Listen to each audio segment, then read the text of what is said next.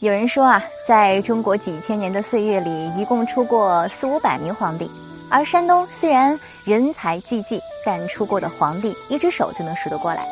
至于原因嘛，世人众说纷纭，但讨论的核心总是离不开山东历史上出现过一位大人物——孔子。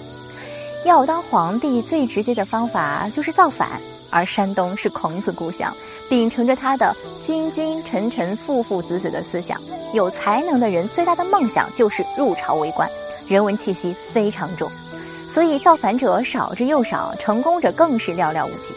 但别看孔子的思想如此的深入人心，在数千年前的春秋战国，孔子人生遭遇可谓是失败透顶。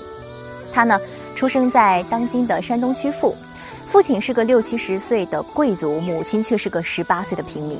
父母身份的巨大悬殊，使得孔子从未被富氏家族真正的接受。小时候，他父亲母亲先后离世。所幸孔子没有辜负母亲的教诲，成长成了一个知识渊博、心怀天下的人。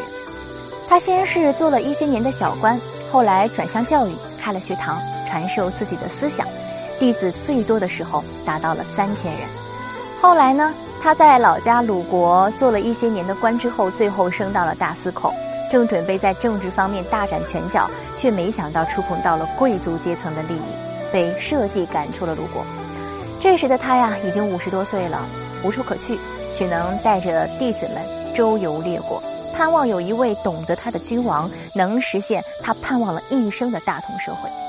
但他的思想却不被各国国君们接受，百姓们也都嘲笑他，就连问路时，百姓都会说：“大名鼎鼎的孔丘怎么会不认得路呢？”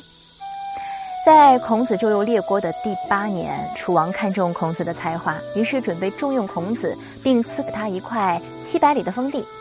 这可能是孔子离梦想最接近的一次吧。他可以在这块封地实现自己的理想，他可以见到“人不独亲其亲，不独子其子，是老有所终，壮有所用，幼有所长，鳏寡孤独废疾者皆有所养”的大同社会。但大臣的反对与挑拨，使孔子的梦想再一次破碎。最后，他在年近七十时，终于回到了老家鲁国。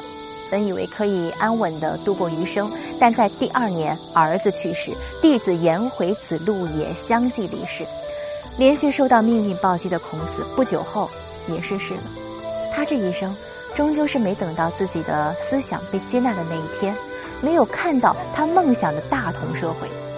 他所在的时代，礼崩乐坏，弑君篡位，政治破坏随处可见。他不知道这个世界会不会好，但他去做了。他用了一生的时间尝试去改变，但最终无力回天。如今，他的故乡曲阜作为孔子故里，吸引了万千游客。整个山东也因为孔子的思想，大力发展儒家文化，在各地都建有孔子的雕像。假如他能够知晓。两千多年后的今天，校园里到处飘荡着他的“学而时习之，不亦说乎”，人人牢记着他的“己所不欲，勿施于人”。曾经他周游列国，如今他的思想影响了整个世界，应该也会有那么一点欣慰吧。曾经呢，看到过这样一段话。在这个世界上，有一个民族不信神，却信仰一个人，就靠着这份信仰，这个多灾多难的民族成为世界上唯一一个没有中断历史的民族，并且在两千多年的时间里创造出辉煌灿烂的文化。这个人就是孔子，这个民族就是中华民族。他这一生看似失败，实则辉煌灿烂。愿每个华夏子孙都有孔子这般坚韧顽强的意念。坚定地奔赴着属于自己的山川湖海啊！